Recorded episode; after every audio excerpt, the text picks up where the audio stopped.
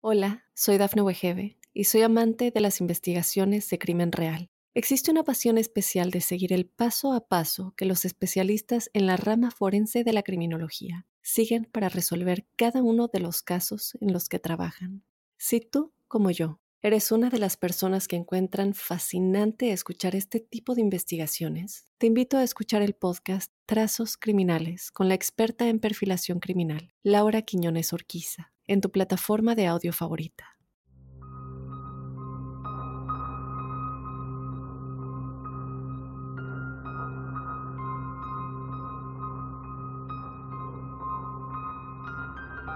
¿Faltó que te despidieras de alguien o no sabes en dónde está? Un medium puede ayudarte a ponerte en contacto con tus seres queridos que no se encuentran con nosotros.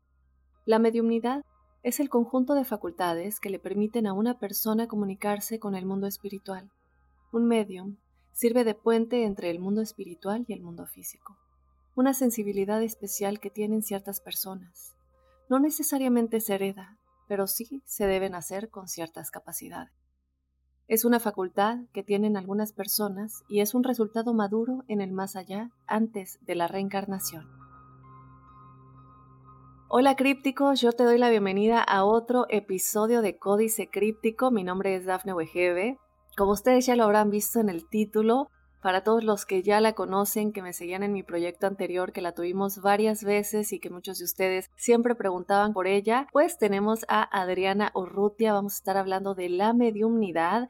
Los que tuvieron la oportunidad de escucharnos anteriormente saben que hemos eh, hablado de posesiones, de exorcismos, de las entidades parasitarias, de la brujería, y muchas cosas muy interesantes, pero nunca tocamos a fondo en la mediumnidad. Y esto es algo que como muchos que escuchan los testimoniales ya se habrán dado cuenta, sale y sale a la luz cada vez que eh, ustedes tienen preguntas con respecto a sueños, si, si alguien se está tratando de comunicar con ustedes o cómo también ustedes le pueden hacer para comunicarse. Entonces, yo le quiero dar la bienvenida a mi queridísima Adriana Urrutia. Para los que no la conocen todavía, ella es clarividente, fue colaboradora clarividente del Departamento de Criminalística de la Policía Nacional de Ecuador del 2015 al 2017. Ella es taróloga desde 1995, directora del Tarot de Guápulo, Escuela de Tarot y Artes Rituales, y también es parapsicóloga. Adriana, muchísimas gracias por estar con nosotros en Códice Críptico. Hola, Daphne, muchísimas gracias por la invitación. Súper contenta de poder compartir este espacio con, con esta gente tan maravillosa que está tan interesada en descubrir un poco el más allá de una manera mm, consciente, como siempre de tu mano, Daphne, con, con eh, los mejores guías.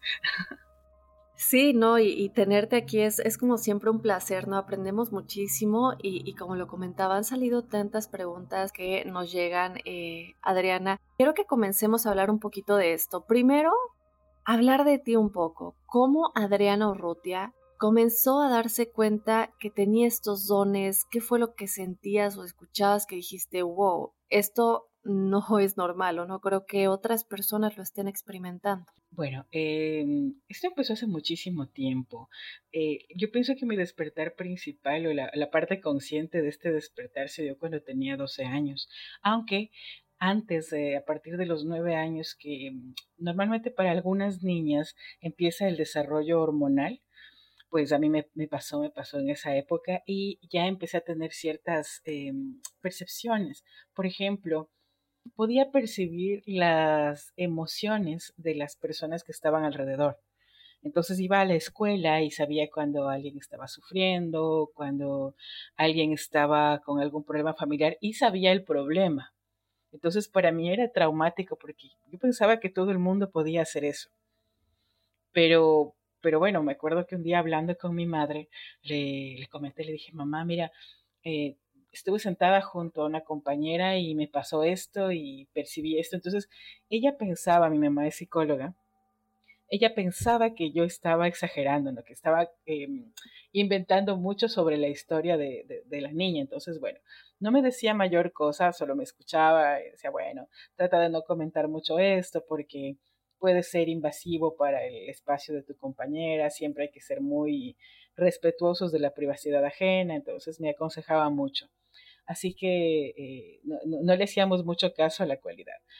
No obstante, cuando tuve 12 años, empecé a, recibir un, ataque muy fuerte, ¿sí? Eh, tenía parálisis de sueño. Tuve mi primera parálisis de sueño que fue espantosa, espantosa y en efecto tenía una necesidad muy grande de dibujar ojos. Entonces ¿por qué? Qué raro, me parece muy... Entonces eh, eh, dibujaba muchísimo, me encantaba dibujar y dibujaba ojos, entonces recuerdo que la primera experiencia que fue bastante, bastante traumática, pues e, estaba teniendo problemas en el colegio porque hubo por ahí una tensión muy grande. Mi madre, teníamos que, habíamos mudado de ciudad, entonces tuvo que ponerme en un colegio como para terminar el año y era un colegio cristiano, eh, cristiano evangélico. Entonces era un colegio que tenía esta, esta, em, esta tendencia eh, religiosa y bueno, yo era una niña de 12 años, muy tranquila y todo, pero me empezaron a hacer bullying porque no era, no era cristiana, entonces había una separación muy, muy clara, ¿no? Entonces yo le pedí a mi madre que me cambie de colegio, faltaban apenas tres meses, me decía, no, mira, son tres meses, aguántate un poquito, no les hagas caso y bueno. Entonces, una noche fue muy extraño.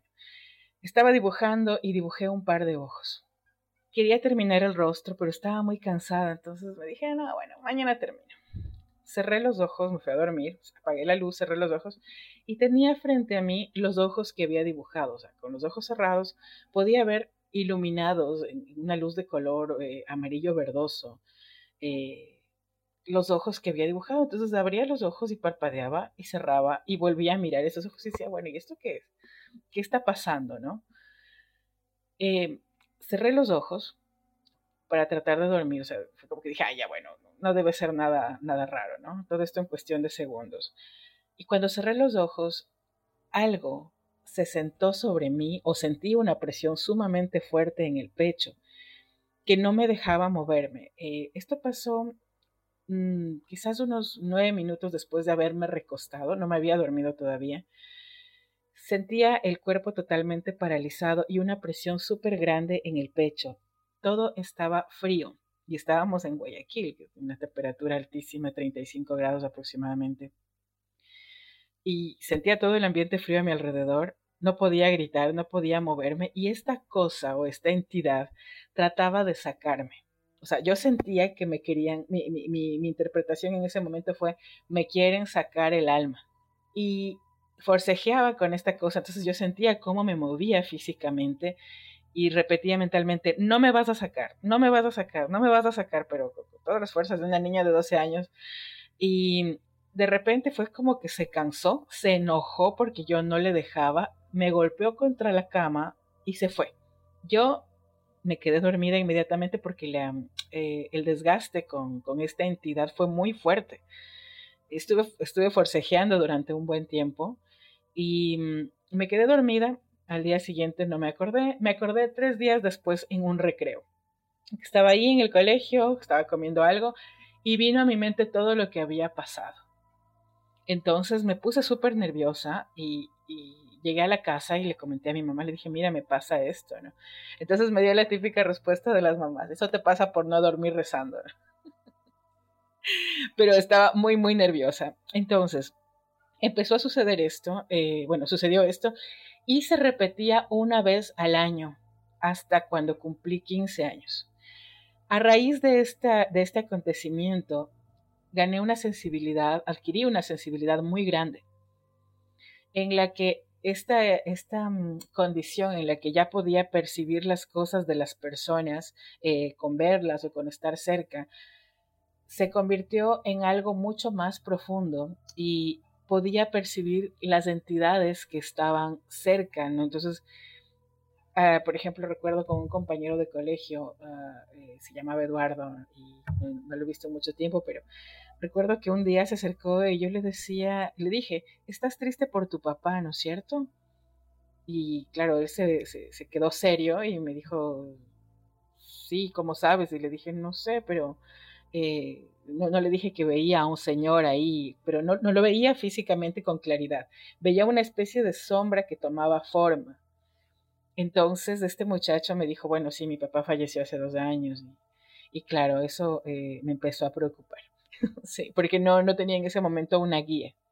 Claro, no, sí me imagino. Y creo que es algo que, digo, se siente tan fuera de la realidad, o me imagino, es cierto, yo no tengo ese don. En este punto, Adriana, porque digo, estas experiencias ya son fuertes de entrada con respecto a lo que te pasó a ti, cómo te empezaste a dar cuenta de que esto estaba sucediendo, lo de los ojos, me impresiona muchísimo porque es cuando nos damos cuenta que a veces, si sientes que tienes estos dones, no hay que ignorar ciertas cosas que te llegan como imágenes o sensaciones que uno dice, bueno, no es mi imaginación. Aquí quisiera que me cuentes qué es como la experiencia, no quiero decir fea, pero más fuerte en general, que te ha tocado cuando te has comunicado con un espíritu, cuando estás tratando de ayudar a alguien a comunicarse con alguien que ya falleció, o tal vez no estés intentando ayudar a alguien, pero que pero que a ti te llegue, que es como lo más fuerte que te ha pasado en todos estos años que has tenido este don.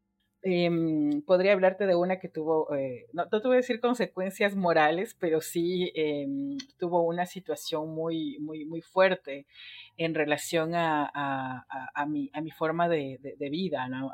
por ejemplo, un caso muy, muy grave que se dio en Ecuador que era el de un muchacho que desapareció. No, no puedo dar el nombre porque fue un tema que traté con criminalística, entonces es, es, es un poco, no, no, no, podría hablarlo abiertamente. Eh, pero en este caso era, era, fue una cosa muy fea porque tenía muchos clientes que llegaban y me decían, oiga, no sé por qué, pero yo sueño con este muchacho. Sueño con este chico que aparece en las noticias y sueño que, que, y, o sea, eran, sueños muy vívidos, muy feos, en los que todos, todos los sueños coincidían. Este chico está debajo de la tierra y está drogado, o sea, no, está mareado y no puede salir. Entonces no, no, no sabemos qué significa y, bueno, eh, vino, vinieron unas tres o cuatro personas, imagínate, con el mismo sueño, que ya es raro, ya con dos estamos hablando de mucho. Entonces, eh, yo no había prestado atención al caso porque en ese momento yo estudiaba comunicación social y odiaba las noticias. Perdón, pero yo dejé esa carrera por eso, porque odiaba ver noticias, me estresaba un montón y no tenía idea de cómo iba el proceso. Entonces, no sabía nada de este caso. Y justamente después de un par de meses de haber hablado con estos clientes con los que conversamos del caso, empecé a analizarlo un poco. Llega criminalística con el caso para, para, resolución. Entonces, en esta, en esta situación yo no veía nada, no veía absolutamente nada.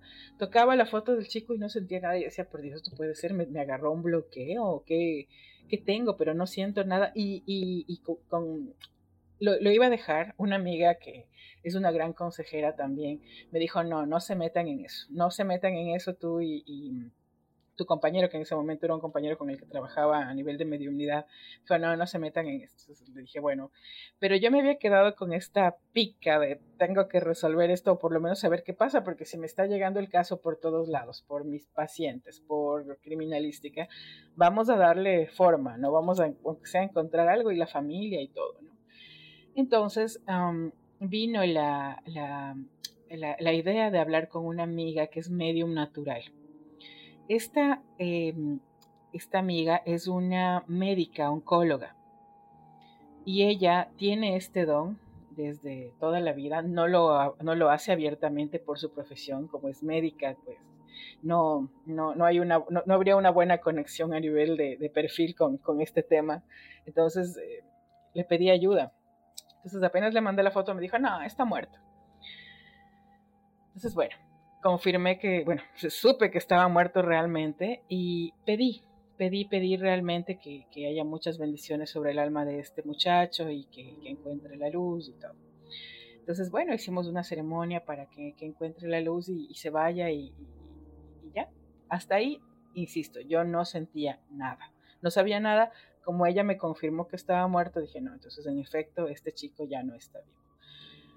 Pero pasaron los días eh, aproximadamente una semana y yo me empecé a sentir súper nerviosa, súper nerviosa. Tenía una sensación de persecución, eh, tenía un tema de, me siento observada, siento que me están observando desde tal esquina, o sea, era muy raro. Entonces, cada vez que he tenido este tipo de, de cosas, pues, pues se ayuna, se controla la alimentación para ver si es algo emocional tuyo o es algo que viene por otro lado, hasta que lo vi. Entonces, recuerdo que yo estaba mudándome precisamente, iba había ganado una beca para estudiar en Buenos Aires, entonces tenía que viajar en un mes y estaba empacando y tenía todo, todo hecho un relajo en casa. Y vi que una, em, que había, se fue un cliente, se fue un cliente, entonces cerré la puerta y dije, bueno, voy a seguir empacando. Cuando de repente vi que había alguien detrás de mí. Entonces me volteé. Y era un muchacho, joven, que me decía que le gustaba el color amarillo. Me encanta el color amarillo y, y me decía, eh, bueno, me dijo, perdón, eh, estoy en un lugar donde hay agua. Todo el ambiente, o sea, realmente me asusté muchísimo porque la manifestación fue súper vívida. Y me dijo, ten mucho cuidado, porque te están observando. Entonces, bueno, fue la impresión de haberlo visto, el que me haya dicho esto, ver su rostro así. Se veía súper joven, se veía súper em, vivaz, eh, como una persona muy activa, muy, inclusive alegre, pero, pero había una tristeza muy grande, ¿no? Entonces, era este muchacho, era, era este chico. Sabía que estaba muerto, en ese momento apenas supe que estaba muerto. Y me asusté bastante porque luego me di cuenta muchas veces uno por ayudar, ¿no? No, no, en ese momento yo era muy joven y em, no había pensado en que esto me podía acarrear algún tipo de persecución a nivel, eh, ¿qué podría decir?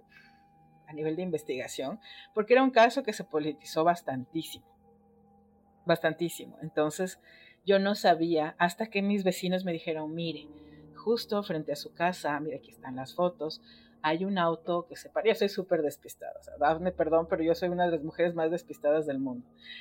Y es verdad, o sea, ahí me tienes que decir porque si no, no me entero. Pero em, me decían, mira, aquí hay este auto negro que se para todas las noches en este espacio. Nosotros el otro día le golpeamos la puerta, la ventana, no nos abrió la ventana, pero es aquí y es frente a su casa. Yo vivía en un espacio donde estaba mi casa sola y había la, casa más cercana estaba a unos de 150 metros. Entonces, decían, claro, o sea, no, no es un espacio como para... Y obviamente cuando hay ciertas amenazas, pues te mandan el auto negro, que, debes, debes saber. Sí. Entonces, bueno, era un caso que estaba súper politizado y ya me empezó a generar este malestar porque que los vecinos con los que no hablas casi nunca, tienes una buena relación, pero no, no, no hablaba casi nunca con ellos por, salvo por motivos muy específicos, te digan, oiga, estamos alarmados, algo pasa, ¿no? Entonces, eh, y, que te traigan fotos porque se preocuparon, entonces, bueno, te llama la atención. Por suerte yo tenía que viajar, entonces decidí dejar el caso. Recibí después de eso varias, varias invitaciones de, criminalística para seguir trabajando y de otras, eh, de otras instituciones de otros países. Con otros países me siento muy cómoda porque no estoy en el ojo del huracán perdón, en el ojo del huracán. Pero em, realmente con, criminalística, por este tipo de casos muy politizados, dejé de trabajar por este motivo. Este tuvo este tipo de consecuencias. Eh, obviamente cabe recalcar que por los casos de desaparecidos yo nunca he recibido un centavo de nadie en, ningún concepto de, de nada, ¿no? Pero es importante entender que esto se hace de corazón y cuando hay personas desaparecidas, en, eh, autos desaparecidos y cosas por el estilo en mi país o en otros países, eso no tiene jamás ningún costo, porque es una ayuda que uno da por un, por un, tema emergente de, de, una persona, o sea, no, no, puedes.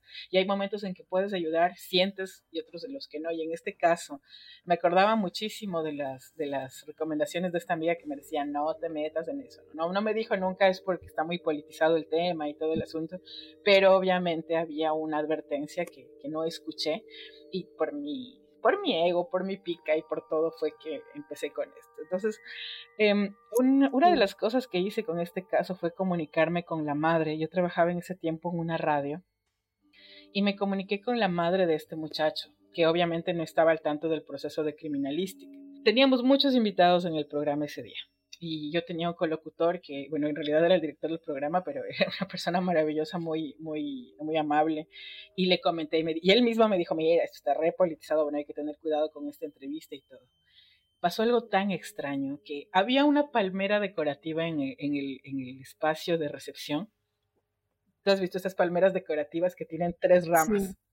¿Sí? Eso. La señora ingresó eh, antes de pasar a la cabina.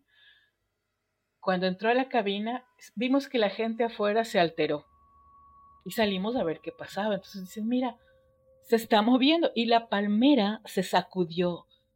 Se sacudía, se había sacudido antes, lo vieron estas personas cuando yo salí a ver qué pasaba. Se sacudió una vez más, una palmera de tres ramas que tiene básicamente un tallo y tres ramas, o sea, no hay más. Y la puedes ver claramente, no hay animales abajo porque es un espacio netamente decorativo. Todos buscaron, un chico se acercó, miró si había algún animal, alguna cosa que, lo, que la podía estar moviendo, pero obviamente no había nada. Y todos estaban súper asustados, al punto que decidieron irse a otra sala de espera que había ah, en la parte de afuera y dejaron, dejaron el espacio ahí. Entonces, claro, estaba cargadísimo el ambiente cuando llegó esta señora. Entonces, yo decidí hablar con, con ella y confesarle lo que había pasado. Entonces, yo le dije, mire, yo hago esto, trabajo de esta manera y yo quiero compartirle lo que yo recibí acerca de su hijo.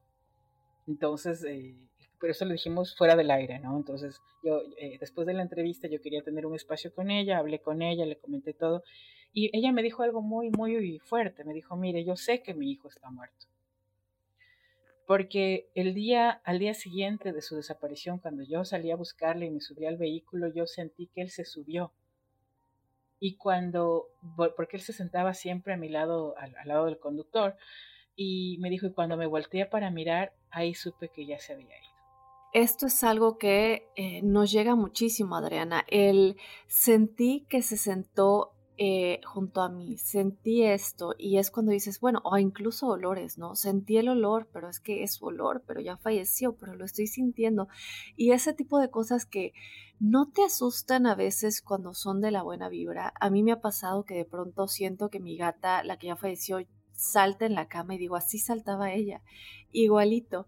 Y eso me empezó a pasar enseguidita, apenas falleció como una semana después. Entonces, este, eh, en esta línea, creo que ya entra un poco eh, lo que nos preguntan muchos crípticos. Nos llegan tantas preguntas, Adriana, que, no, no, no puedo decir todas porque si no se nos ve todo el tiempo, pero ¿qué puede ser como la señal más grande que ellos pueden ver o que les puede llegar para darse cuenta que realmente un espíritu se está tratando de comunicar con ellos?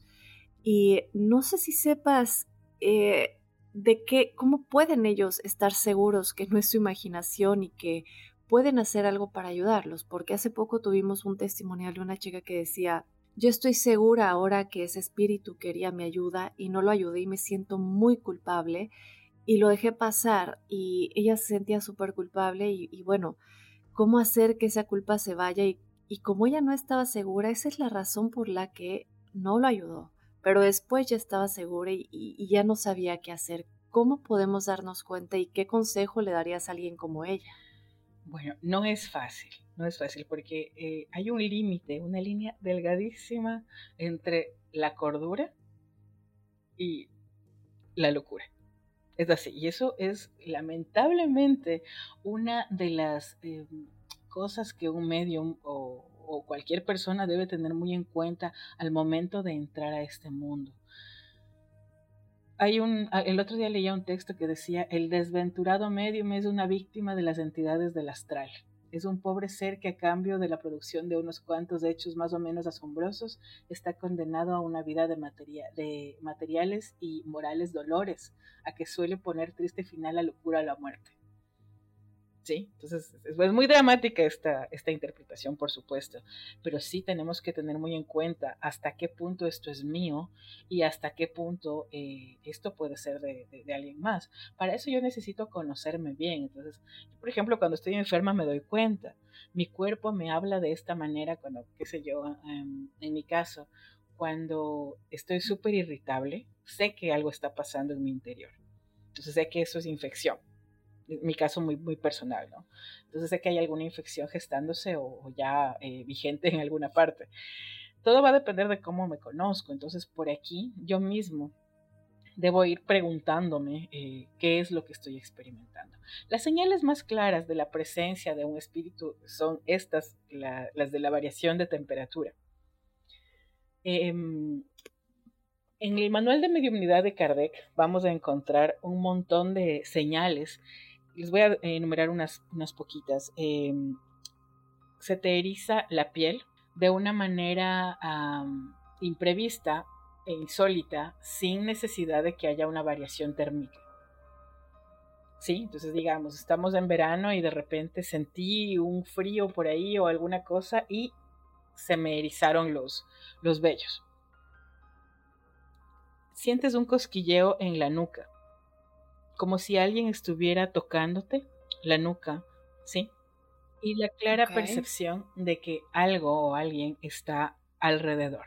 Esas son unas eh, cuantas de, las, los factores más perceptibles a nivel físico de la presencia de una entidad. La otra son los sueños. Perdón que te interrumpa, pero es que los sueños es algo que eh, creo que es lo que más nos llega. Y, yo les he platicado a los crípticos de algunas señales que pueden ser esto subconsciente o eres más tú que alguien tratándose de comunicar o si es alguien tratándose de comunicar. Pero quiero escuchar de ti ¿cómo pueden ellos estar seguros de que es alguien tratando de comunicarse con ellos? Porque siempre va a haber esta confusión, ¿no? Eh, sí, totalmente, totalmente. Bueno, hay una cosa que es muy especial. Yo soy muy amiga de la terapia, ¿sí? Sobre todo de la terapia gestalt. A mí me gusta mucho la psicología gestalt. Eh, y en psicología gestal hay un, y en psicodrama también hay una serie de técnicas para interpretación de los sueños que nos van a ayudar a salir de la parte eh, inconsciente y mirar si hay algo más porque a lo, mejor y el 80%, por no decir el 90% de las veces, el sueño me está representando a mí y también a la presencia de esta persona en mi interior. Vamos a recordar que cuando uno desencarna, no es que se ha muerto definitivamente, uno sigue habitando otros planos. Perdón, puede discrepar con un montón de opiniones, esta es simplemente, humildemente la mía, pero eh, no es que la persona muere, definitivamente y se acabó en, en, en, este plano físico y por ende en los demás. No, la persona sigue presente y sigue presente también una parte de esta persona en la semilla que dejó en mí. ¿Sí? Entonces cuando tengo esta manifestación interna a nivel inconsciente a través de un sueño y esta esencia me está hablando, es la parte que dejó en mí, pero también sigue viva, por supuesto, o sea, no significa que, que no, sin embargo, después de hacer un análisis del sueño, después de hacer una interpretación y salir de la, de la exposición de un factor inconsciente, puedo determinar si realmente es un mensaje del más allá. A veces, en cambio, el mensaje es tan contundente y se comprueba que, que bueno, por ejemplo, he tenido casos en los que llega gente y dice, bueno, mi, soñé con mi papá que falleció hace 10 años y me dijo que había dejado un dinero en tal parte o que había dejado un hijo en tal otro lugar y tengo que ir a buscarlo y van y lo encuentran. Entonces, más, más que eso no hay, pues.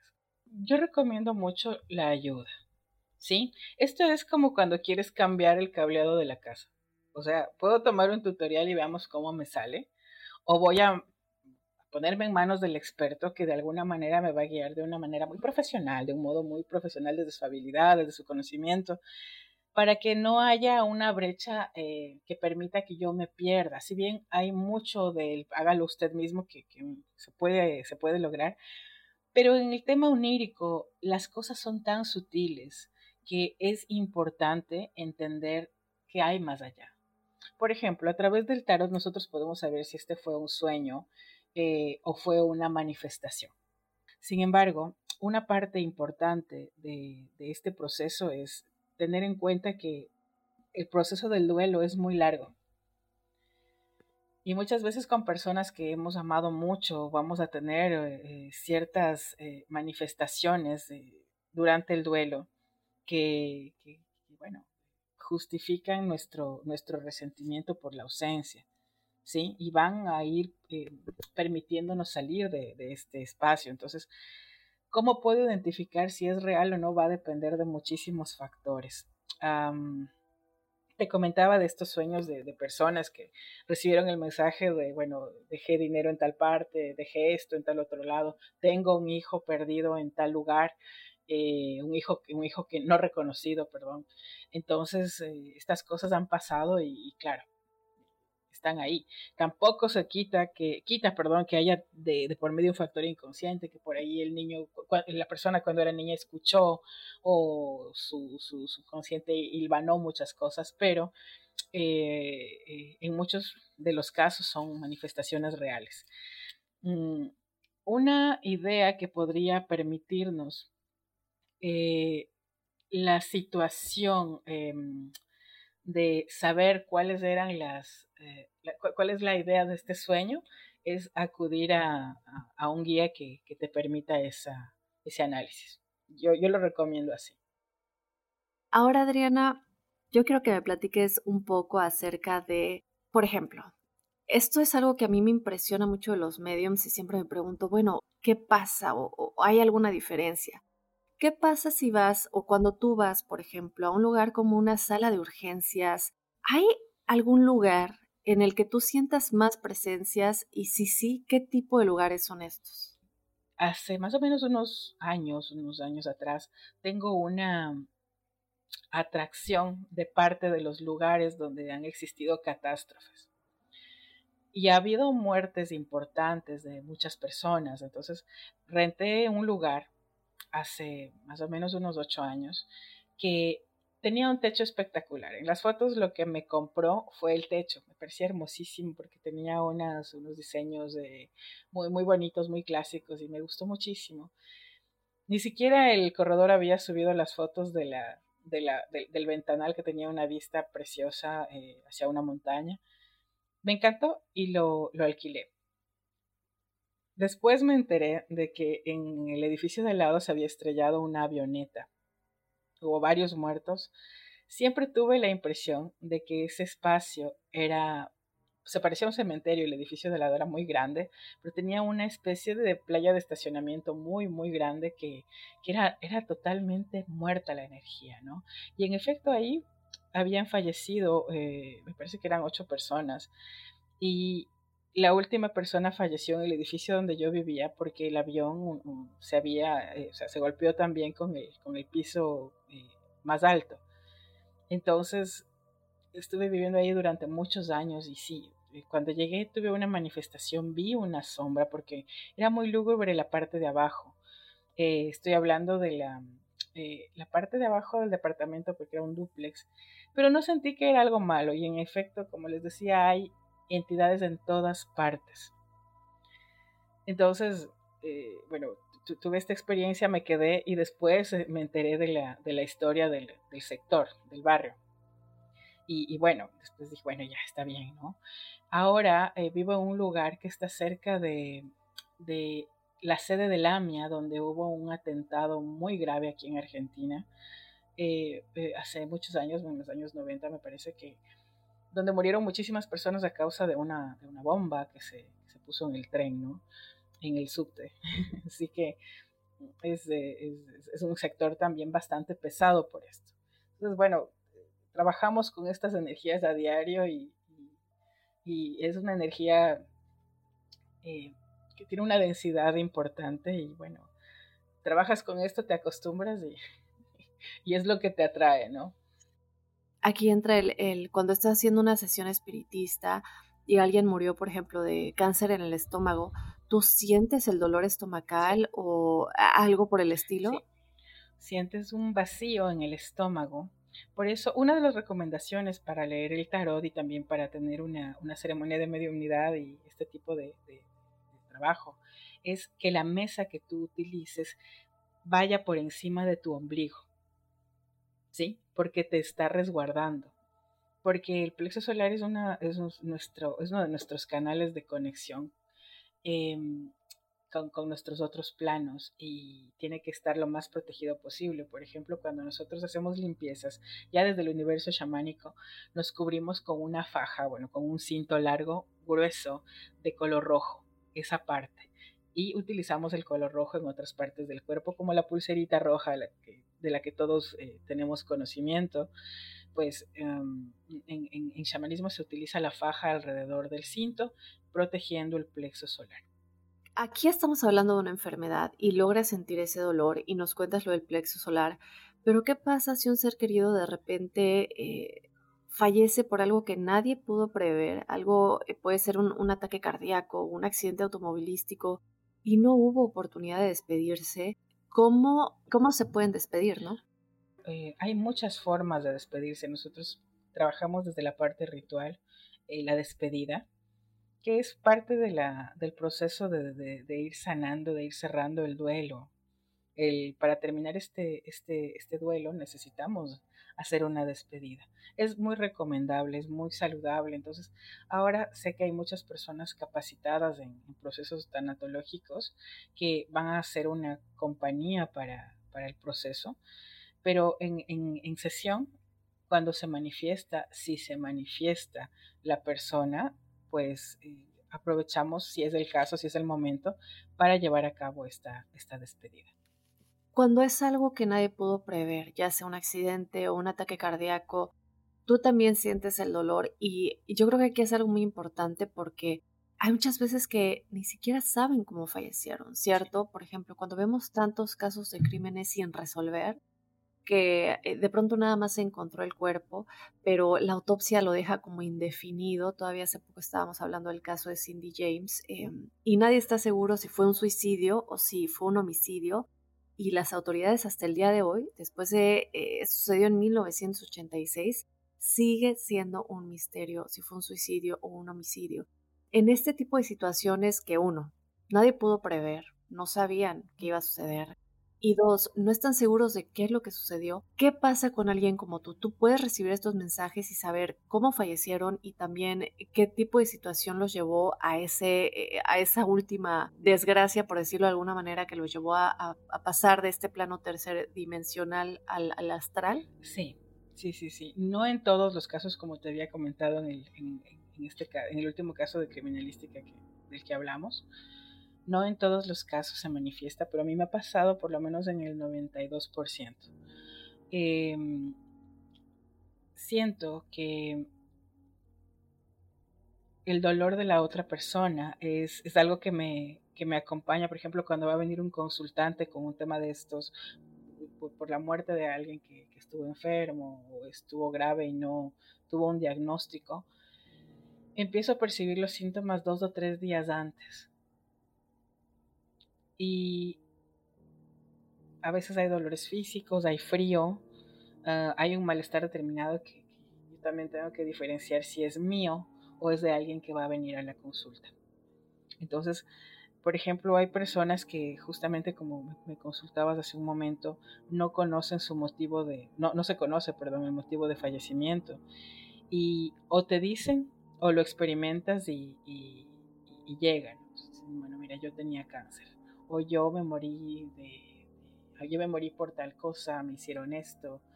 Em, por ejemplo, a ver, esto fue hace poco. Eh, teníamos un cliente que vino hace dos años y mm, una persona maravillosa, una de esas personas que tú sabes que si desencarnan, esta fue su última encarnación, hermosísimo, un señor bellísimo, el esposo de otra cliente muy, muy linda, muy querida. Y él murió hace cuatro semanas. Y, a ver, él era tan sabio que un año atrás empezó a cuidar muchísimo a sus nietos. Muchísimo. A dejar todo en orden para sus hijos. No sabía que se iba a morir, pero él tenía una intuición de que tenía que hacer esto. No tuvo un diagnóstico médico hace dos meses que entró a una, a una unidad de, de enfermos de cáncer le dieron seis meses de vida porque no sabían qué tipo de cáncer tenía, pero los síntomas eran de cáncer y tenía que empezar una quimioterapia y les dijeron seis meses de vida y se murió a las dos semanas.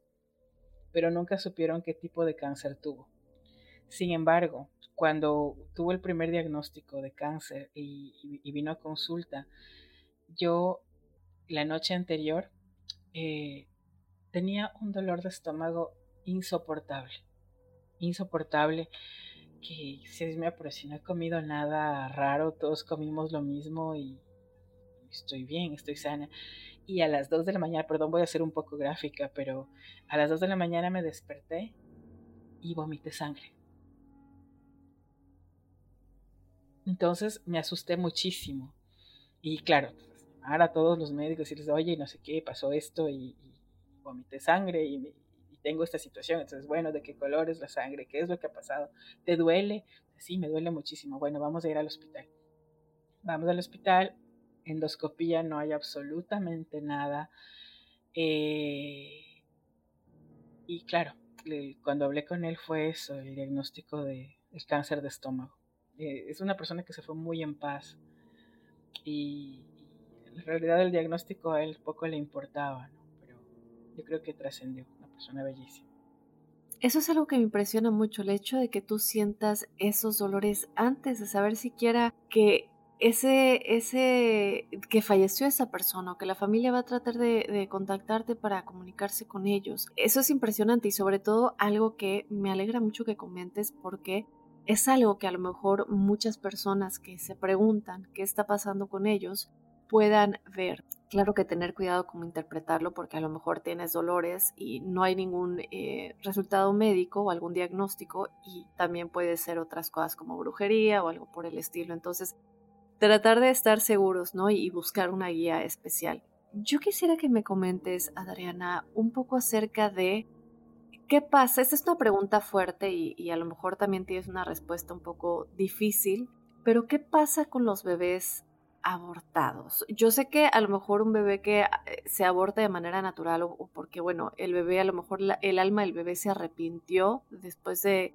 estar probando el vientre de la mamá, eh, dice, bueno, siempre no, y puede ser una causa natural, pero ¿qué pasa con los bebés sin juzgar a nadie, quiero aclarar, aquí no es de que estemos a favor o en contra, quiero que lo sepan y nos vamos a meter en religiones, pero a lo mejor darle un poco de tranquilidad también a ciertas personas que están o con esta culpa o no saben qué pasa con los bebés que fueron abortados tanto naturalmente como eh, personas que a lo mejor se están preguntando por curiosidad qué pasa con los bebés que se abortan voluntariamente.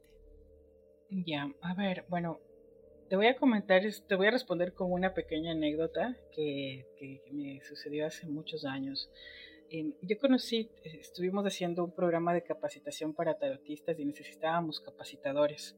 Entonces me entrevisté con varios tarotistas en, Ecuador y, había una chica muy especial que, tenía, no, no, la, no, la, he visto de nuevo desde hace mucho tiempo, pero me, me, me, llamó mucho la atención su forma de trabajar. Era una chica muy joven, tenía 18, 19 años. Y recuerdo que se me acercó, estábamos eh, conversando acerca de, del tema de, trabajar y, dar clases. Y esta chica me dijo algo muy interesante. Me dijo, ¿tú sabes por qué tienes las capacidades que, tienes? ¿Por qué tienes esas cualidades? Y yo dije, a ver, cuéntame por qué. Entonces me dijo, mira, tu mamá abortó antes de que tú nazcas. No fue un aborto eh, em, buscado, fue un aborto natural, pero nunca se limpió el útero por la muerte de tu hermano, entonces es necesario que tú estabas en un cementerio. O sea, ahí murió tu hermano, entonces eso no se limpió, así que vivías en un cementerio y por eso es que desarrollas esas conexiones.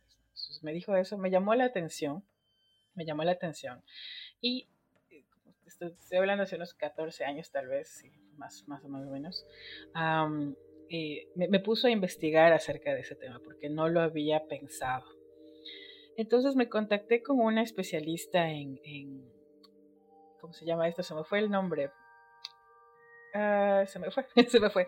Te trabaja temas genealógicos, ¿no? Entonces conversamos acerca de, de esto, de los, de los niños abortados. Y ella me decía, mira, lamentablemente no siempre estamos en condiciones, y bueno, te voy a responder igual con, esas mismas palabras porque comparto, no siempre estamos en condiciones de tener un bebé, ¿sí? De, sostener a un hijo, que es distinto a dar a luz, ¿no? Eh, y muchas veces tenemos que, encontrar una alternativa para esta situación. Tomemos en cuenta que, que culturalmente a la madre no, competen muchísimas responsabilidades más que al padre a nivel moral, a nivel eh, físico. Y, es, complicado, es complejo. Entonces, muchas personas tienen que recurrir al aborto. Y lamentablemente este niño es un niño muerto. Es un niño al que hay que bautizar, al que hay que liberar. Es el niño que no nació por voluntad de, la madre, del padre, entre otros.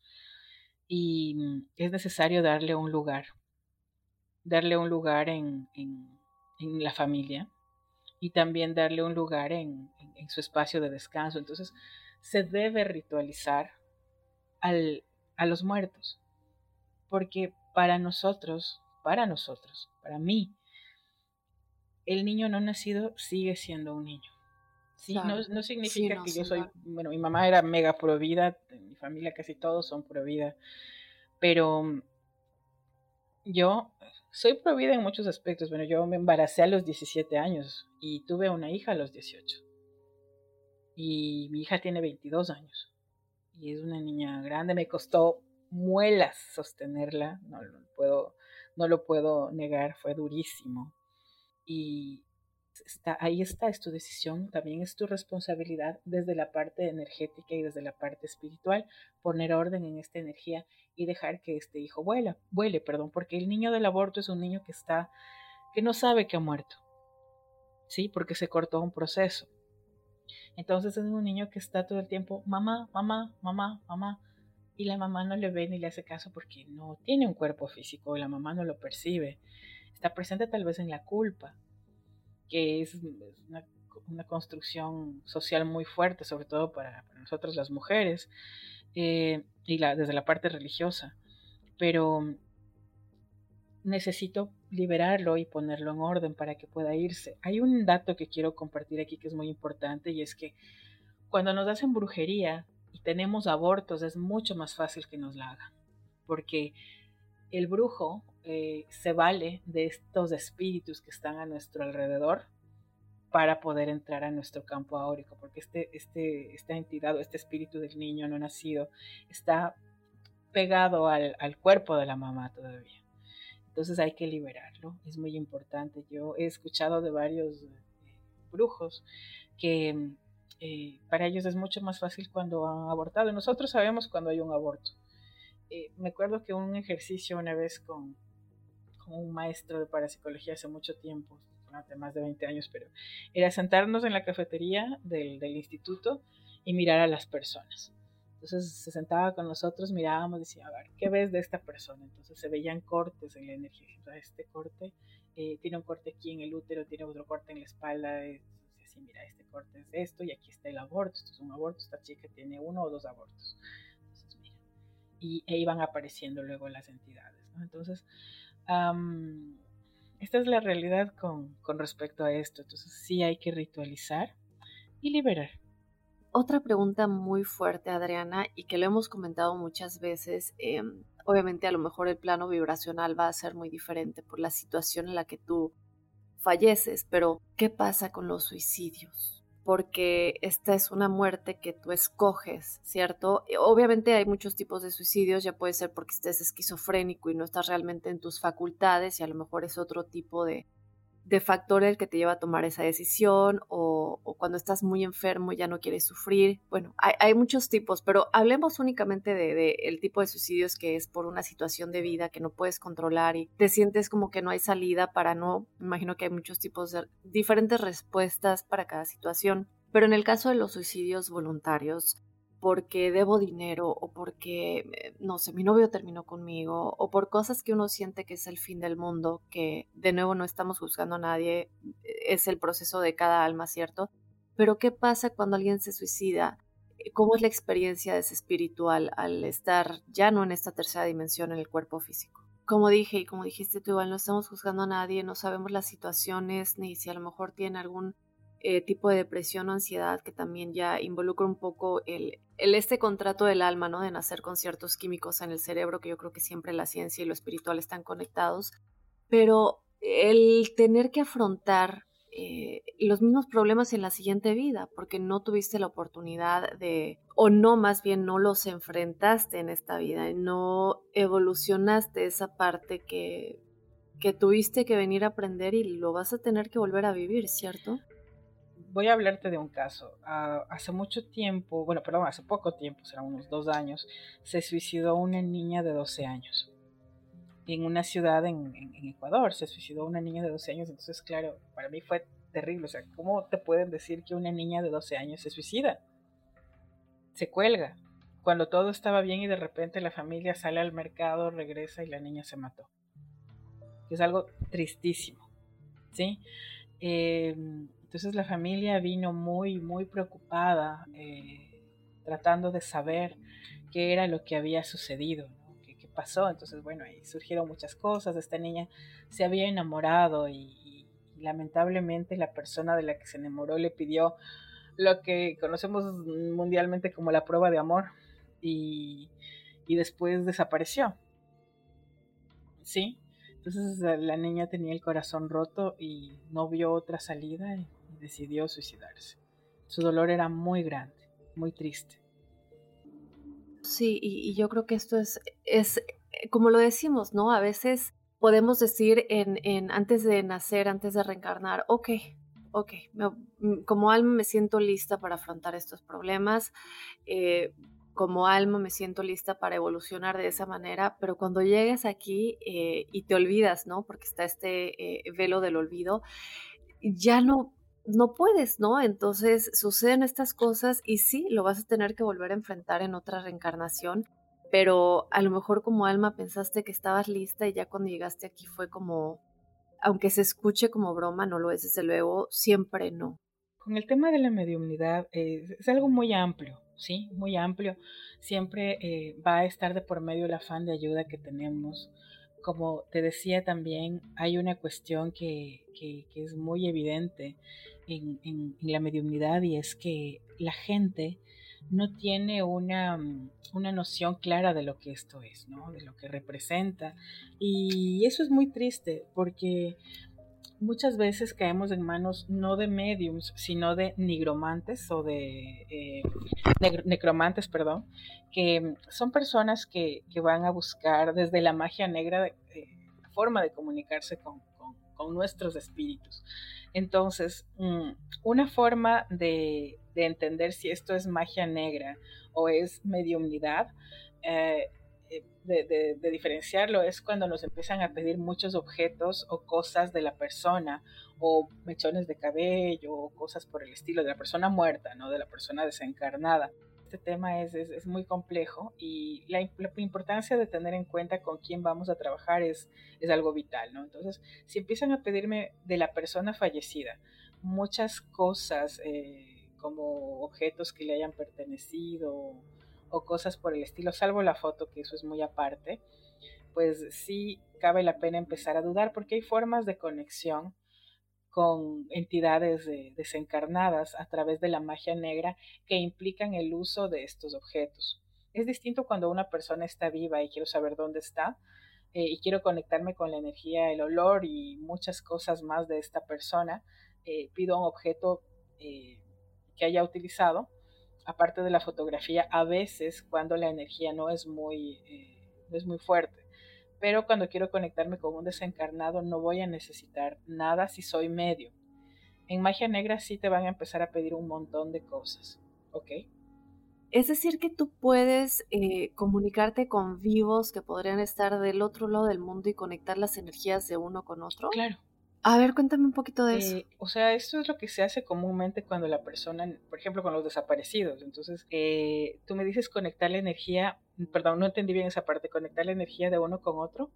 Si yo me quiero comunicar con alguien que está del otro lado del mundo o que yo no sé en dónde está, como dices, o no me contesta el celular, y tú puedes darte cuenta que no está fallecido, tú puedes comunicarnos entre nosotros siendo el vehículo o, o cómo funciona. Sí, Sí, sí, por supuesto. O sea, no de manera consciente con la otra persona, pero sí con el consultante.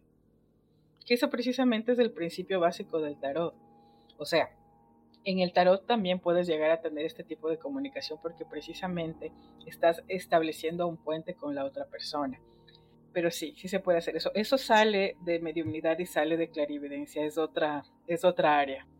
Pues gracias, seguramente eso les va a ayudar muchísimo a todos los crípticos Adriana, un placer como siempre. Quisiera que continuemos esta plática. Ya sabes que la invitación como siempre está abierta. Muchas gracias. Eh, ¿Qué te puedo decir? Platicar contigo no solamente es muy a gusto, pero también se aprende muchísimo y tienes una vibra maravillosa. Entonces, pues muchísimas gracias por transmitirlo por medio de Códice Críptico. Muchas gracias por la invitación, Dafne. Ha sido espectacular siempre eh, recibir todas las, las, las inquietudes de, de, la gente que tanto te quiere y te sigue, pues es para mí todo un, un honor y aquí estoy para, para servirles en lo, que, en lo que sea oportuno. Gracias, ¿no? Y en ese punto, ¿no? De, de, de que estás ahí por cualquier cosa, si te quieren contactar por medio de Instagram o Facebook o buscar tus servicios o algún sitio web, ¿cómo lo puede hacer nuestra audiencia que quiera seguir? Ya, eh, yo estoy en el Tarot de Guapulo, me pueden encontrar en Instagram, en Facebook. Eh, también pueden encontrarme como Adriana Urrutia, tarotista. Uh, pueden, pueden encontrarme en Facebook a través de estos enlaces. Y pues bueno, estoy para servirles en que sea necesario y próximamente empezamos nuestro curso de, formación de tarotistas que dura un año. So, somos estrictos, somos estrictos en realidad. Así que si quieres estudiar tarot, bienvenido, bienvenida, pero recuerda que tienes que leer mucho, mucho, mucho. Así que por favor pónganse pilas y son bienvenidos y bienvenidas en todo lo que, lo que, lo que necesiten. Aquí estamos para, para servirles. Pues ahí está, crípticos, para todos los que tenían preguntas, para todos los que decían, ¿a quién nos recomiendas? Y para todos los que ya la conocían, que siempre preguntaban por ella en el anterior proyecto, pues aquí estuvo Adriano Rutia, como siempre dejando la invitación abierta a que nos vuelvas a acompañar. Y de esta manera ya me voy a despedir, crípticos. Yo te recuerdo que nos puedes mandar tus historias si quieres ser parte del episodio de testimoniales que tenemos todos los jueves, el episodio de testimoniales crípticos Escríbenos tu historia o mándanos un audio si lo quieres contar de tu propia voz a códicecríptico.gmail.com. Y de esta manera me despido, yo soy Dafne Wegebe y te espero el jueves con ese episodio, el episodio de Testimoniales Crípticos. Hasta la próxima.